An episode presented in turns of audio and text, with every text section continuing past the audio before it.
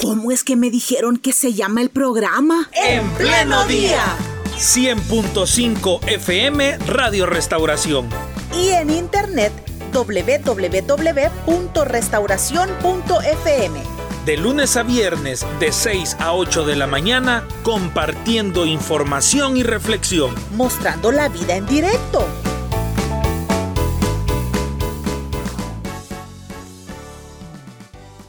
Muy bien, falta un minuto para llegar a las 7 de la mañana, uno más para llegar a las 7 de la mañana y a esta hora queremos darle la bienvenida vía teléfono al pastor Pedro González, el pastor de la iglesia Sendas de Amor. ¿Se acuerdan ustedes que hace unas semanas estuvo el pastor aquí en cabina junto con otro hermano compartiendo que dentro de su proceso de vida cristiana, personas que antes estaban dentro de las pandillas, ahora están viviendo otro proceso y que siete de ellos están en la universidad sacando ya una, una carrera. Pues entonces hoy nos acompaña vía teléfono el pastor Pedro González, a quien saludamos con gusto. Buenos días hermano, gracias por acompañarnos esta vez vía telefónica. ¿Qué tal está?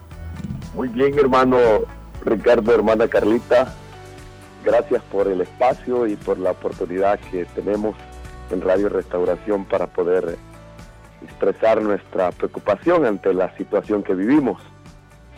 Claro, pastor. Bueno, de todos es conocido que desde el domingo por la madrugada estamos bajo un régimen de excepción donde se suspenden algunos algunas garantías constitucionales, se restringen algunos derechos procesales y administrativos en el caso de las personas que son detenidas y pues desde hace dos días que también venimos con el tema de en algunas, bueno, siete reformas específicamente a leyes de nuestro país que permiten juzgar a las personas eh, detenidas. Se hablan más de 3.000 y fracción de supuestamente personas que pertenecen eh, a pandillas. Y hay una preocupación, eh, Pastor Pedro, que existe en el caso de aquellas personas que han formado parte de pandillas, que quizás tienen aún algunas evidencias en su cuerpo y que están, creería yo, hasta atemorizados con esta situación que estamos viviendo. Sí, hermanos, fíjese que precisamente esa es la preocupación, porque las nuevas reformas eh, se dan para que se puedan interpretar de la manera en que bien le parezca a, a los captores, en este caso la policía, los jueces, porque hay una de ellas que dice que se va a juzgar a los colaboradores. En este caso las iglesias como la nuestra podría verse como tal, ¿verdad? Y, y por supuesto hay un buen número de hermanos, no solo en la iglesia donde yo pastoreo, sino en casi todas las iglesias que tienen que tienen hermanos que han pertenecido a pandillas y que nunca estuvieron bajo un programa, bajo un, lineamiento de ningún gobierno, sino que ha sido el Señor Jesucristo quien nos ha cambiado por la falta de, de proyectos como para remoción de tatuajes y cosas por el estilo. Muchos de ellos todavía tienen tatuajes y de hecho, yo, yo creo que ustedes se recordarán del hermano William Arias, que lo tuvieron en un programa. Él, en uno de los operativos en el Distrito Italia, ya lo capturaron, está preso el hermano, siendo pastor de una iglesia de la localidad, ¿verdad? Entonces, esa es nuestra preocupación, porque de todo lo que se dice en las reformas, en las acciones que se están tomando, no encontramos ningún espacio como para que pueda decirse, este, cómo van a hacer con estas personas, que somos una realidad, que ya no somos eh, lo mismo. Yo en mi caso tengo más de 20 años que el Señor me sacó de las pandillas. Y, bueno, pero si algún policía dice que soy, voy a ser, y aunque ya no lo sea. Y esa es nuestra preocupación. De hecho, los hermanos tienen que mantenerse prácticamente escondidos con todo esto en este caso, pastor, ustedes a título de la iglesia Sendas de Amor, ¿qué están haciendo? Están extendiendo alguna, algún tipo de documentación que, que ampare. Vaya, ¿cuántos años tiene la iglesia, por ejemplo, de estar trabajando con personas que buscan insertarse a la sociedad? Porque esto no es algo que lo han comenzado a hacer, ¿verdad? ¿Cuántos años, pastor? Fíjese, hermana Carlita, que nosotros tenemos 12 años desde que se inició la iglesia. Quizás por la situación de mi pasado, ¿verdad? Siempre voy a estar, como decirlo así, perseguido por estas necesidades. Pero yo desarrollé un programa donde la iglesia no se le iba a abrir a cualquiera, sino a aquel que diera frutos de cambios. Y yo tengo hermanos, por ejemplo, como el hermano Manuel, que estuvo la vez pasada en la entrevista, que él ya tiene ocho años de estar con nosotros. De hecho, allí vive en la iglesia. Y, yo le he visto los cambios. Tenemos una hermana también que allí vive, pero ellos están tatuados. Tengo un hermano que está tatuado de su carita pero que yo le doy testimonio que, que sí, que, que, el resultado con ellos ha sido muy bueno, la obra del Señor en ellos es, notable, sirven en la iglesia. Ustedes vivieran a un culto donde nosotros y se darían cuenta que los hermanos no son tratados ni de manera especial ni de manera aparte de los demás, los tratan como cualquier otro hermano. Ya para los hermanos que se congregan en la iglesia, no es extraño ver este tipo de hermanos, nadie se asusta Vaya, creen el testimonio pastor, de los hermanos. Vaya, Pastor Pedro, ahora con ese dato que usted ya nos ha dado y con esa referencia que usted nos ha dado, ahora vuelvo a la primera pregunta que le dices de que si ustedes a título de la Iglesia Sendas de Amor van a extender algún tipo de, de, de identificación para estos hermanos, los que ya tienen ocho años, los que ustedes ya ven que han dado fruto de cambio en sus vidas. Fíjese que, de hecho, hoy vamos a hacer unas cartas por cada uno de los hermanos y la va a firmar toda la iglesia. Pero platicaba con un hermano que es policía y me decía, hermano Pedro, ahora con toda esta situación, parece que no hay documento que pueda extender una iglesia que valga. Y realmente eso es lo que nos preocupa. Eso es lo que nos preocupa, que de qué servirá que nosotros extendamos una carta si no vamos a hallar amparo de ningún tipo. Porque, de hecho, hermana, le comento, en la iglesia ha, habido varias veces que ha llegado la policía y ha registrado a los hermanos, ha registrado los lugares donde viven y los han tratado como, como pandilleros. Y yo por ahí no, observando, diciéndole lo que hacemos. Claro, sin todo esto que está pasando, pues no hallaban un ilícito y se iban. Pero ahora con el simple hecho que los hermanos estén tatuados, tienen como para llevarse a cualquiera, ¿verdad? Muy bien, pastor. Y en el caso de este, de este hermano que ya pastoreaba una congregación, eh, ¿qué pasó ahí? ¿Cómo, cómo, ¿Cómo fue el procedimiento? Porque me imagino que la, comunidad le, reconoce, lo identifican, lo ubican como, como un líder espiritual, eh, saben que él está trabajando eh, en la obra tampoco valió eso, pastor. No, eh, de hecho hicieron un operativo en el Distrito Italia y al hermano lo han sacado de la iglesia.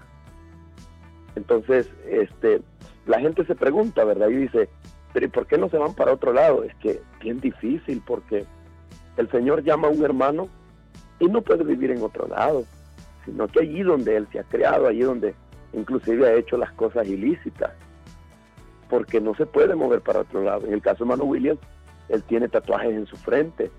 Entonces lo fueron a sacar y se lo han llevado. cosa que el hermano, él era, él era, él era de la MS, pero se ha juntado con nosotros como testimonio del poder transformador de Cristo. Lo hemos tenido predicando en la iglesia. Nadie nunca le dijo nada, porque el hermano ha dado frutos de cambio. Entonces, por eso cuando pensamos en poder hacer algunos movimientos como de cartas y de carnet. De hecho, los hermanos, nosotros tenemos los carnets de la universidad que nos ha dado como estudiantes, pero no sabemos hasta qué punto todas esas cosas van a ser respetadas. ¿Cuál sería el llamado directamente que usted quisiera hacerle a las autoridades, pastor? Bueno, mire, yo, nosotros nunca vamos a estar en contra de, de que el delito se persiga, ¿verdad? y que se persiguen todos los, las esferas que no se deje ninguna, porque por ahí en las redes andaba un video donde hay unos soldados golpeando a unos muchachos de una manera bien horrible. Y si bien es cierto, aunque todos los comentarios que hay en el video dicen que se lo merecen, y pueda que se lo merezcan, pero un, un agente, una persona a quien se le ha delegado autoridad por parte del gobierno, no tiene esa, esa, esa autorización para hacer eso. Eso también es un delito y había que perseguirlo. Pero claro, eso no se va a hacer. Entonces, mi llamado sería, y mi preocupación, un llamado con preocupación, porque me dolería que se lleven a los hermanos y, que de repente también uno vaya a hablar por ellos y lo tengan como colaborador, porque la ley, las reformas así lo dicen, sin amparos, sin eh, cuestionamiento de ningún tipo, sino en algunas excepciones, no dice nada. No lo dice cárcel de una sola vez. Esperando yo que apliquen una verdadera investigación, pero el gran problema que tenemos es que mientras lo investigan, van a estar tres, cuatro, hasta dos años presos las personas. Entonces mi llamado es a que hoy es el tiempo en que se deberían de hacer cosas en favor de investigar a aquellas personas que realmente están retiradas de las pandillas y que se haga un proyecto ¿no? donde uno pueda libremente irse a anotar, donde busquen el juzgado donde uno ya nunca más estuvo preso, porque a mí me van a hallar, pero, pero me van a hallar que yo salí libre en 1998 y desde ahí para acá la única entrada que he tenido a una cárcel es por ir a predicar. Sí. Muy una, bien. Una, pregunta más, pastor. ¿Ustedes también a título como Iglesia Sendas de Amor no han buscado algún organismo internacional que, que vele por derechos humanos, digamos, para, para proteger a las personas que están en la iglesia, para buscar ustedes apoyo? Fíjese que el día de ayer que hablaba con este hermano que es agente, él me sugería que hiciera una carta y que la llevara al despacho del ministro de Justicia.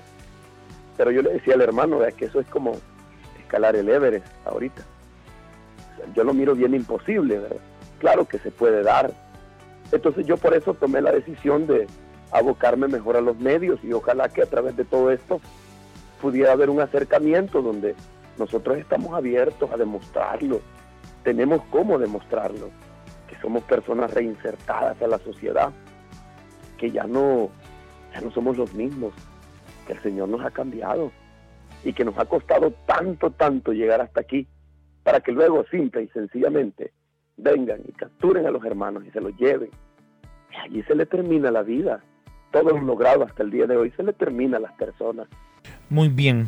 Eh, hemos conversado con el pastor Pedro González, pastor de la iglesia Sendas de Amor quien a través de, la señal de Radio Restauración ha mostrado su preocupación por las recientes reformas sobre el régimen de excepción y las consecuencias que esto ya está trayendo. No es que, no es que haya temor a que, a que pase, es que ya inició la persecución de personas que sí en algún momento han pertenecido a pandillas, su, su, su cuerpo quizás así lo delate, pero que la transformación a través del Evangelio de nuestro Señor Jesucristo es evidente, pero de momento no hay ley que valga y el llamado oportuno que el pastor Pedro González también hacía. Le agradecemos mucho hermano por confiar en este medio de comunicación para hacer su denuncia y mostrar su preocupación. Muchas gracias a ustedes hermanos y a los hermanos también que hacen posible que podamos expresar nuestra preocupación. Gracias hermana Carlita, hermano Ricardo, que Dios los bendiga. Amén. Amén, pastor. Muchas gracias.